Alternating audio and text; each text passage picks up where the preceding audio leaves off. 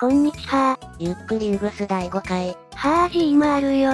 悲しい速報が入ってきました。どんな情報フランスのサムさんがドーハ大会を棄権するらしいです。どうやら、大胸筋を痛めたみたいです。お大事に。でも、世界選手権などは目指すという話もあったりするみたい。怪我が治ってまたいつか大会で会えるように願っています。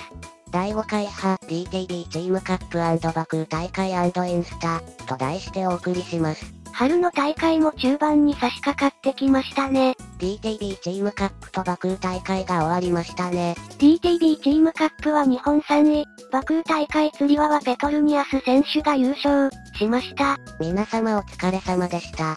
ペトルニアス選手おめでとうございます。肩にテーピングをしてたのがちょっと心配でしたが、構成を上げて、それでも、いつものようにキレッキレで決めてきてかっこよかった。 2位チョラック選手、3位ラン選手、4位コンスタンティニディス選手です。ラン選手も強い。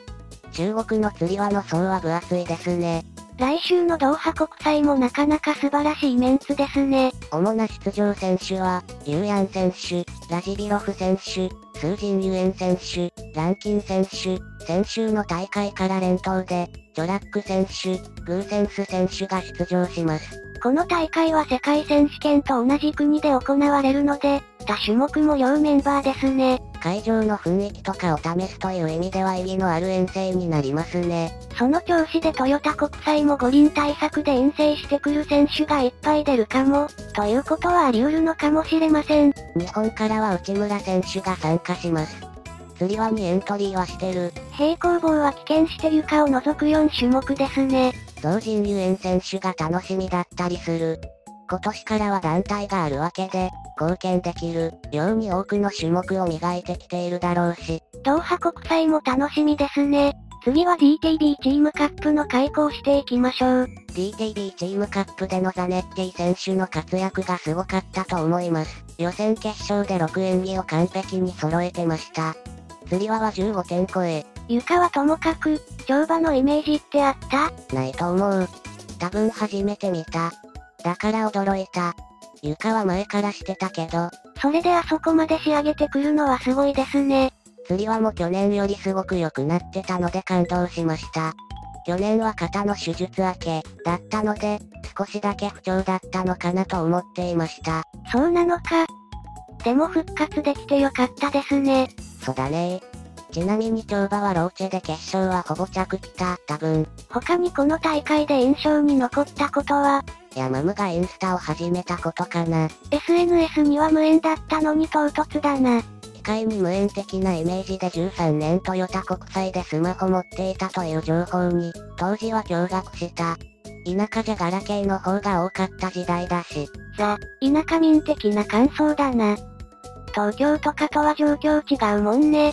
だからみんな上京したくなるんだと思う。状況だけに。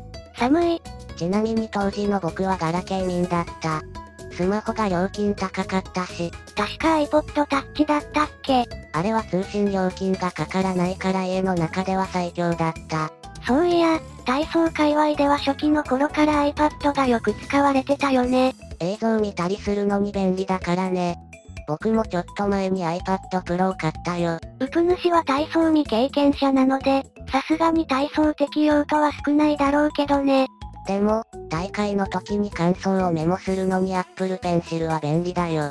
最近は、ライブスコアがあるからある試合ではそっち見るけどなければ得点もメモ。 Apple Pencil はお絵かきにも便利だからいいよね。メモアプリもお金出して買えば色々種類があるからそういう使い方もできる。ウプ主はインスタしてるの見てるだけー。古い。ヤマムのインスタ、よかったらフォローしてあげてねー。チャンネル登録、高評価もお願いします。でも、インスタにはないか。乗馬と予選映像も概要欄に貼り付けておくから見てね直に貼り付けんなしわらわら。ー。ここはカットされてるだろうなと思って、だいたい演技ぐらいしか乗らないからな。乗馬が良かったです。ここではドリップスを無難に選択しました。全日本では何を飛んでくるのかが楽しみですね。今回はこれで正解だったと思う。今サイクルでは跳馬の成功率80%超えなので、跳馬に関してだけは結構調子がいい気がします。そうだねー。では、今回はこの辺りでおいとまさせていただきたいと思います。最後までご視聴いただきありがとうございます。次回もお楽しみに音符。チャンネル登録、インスタのフォローお願いします。かっこありません。それ言ってみたかっただけのやつだろ。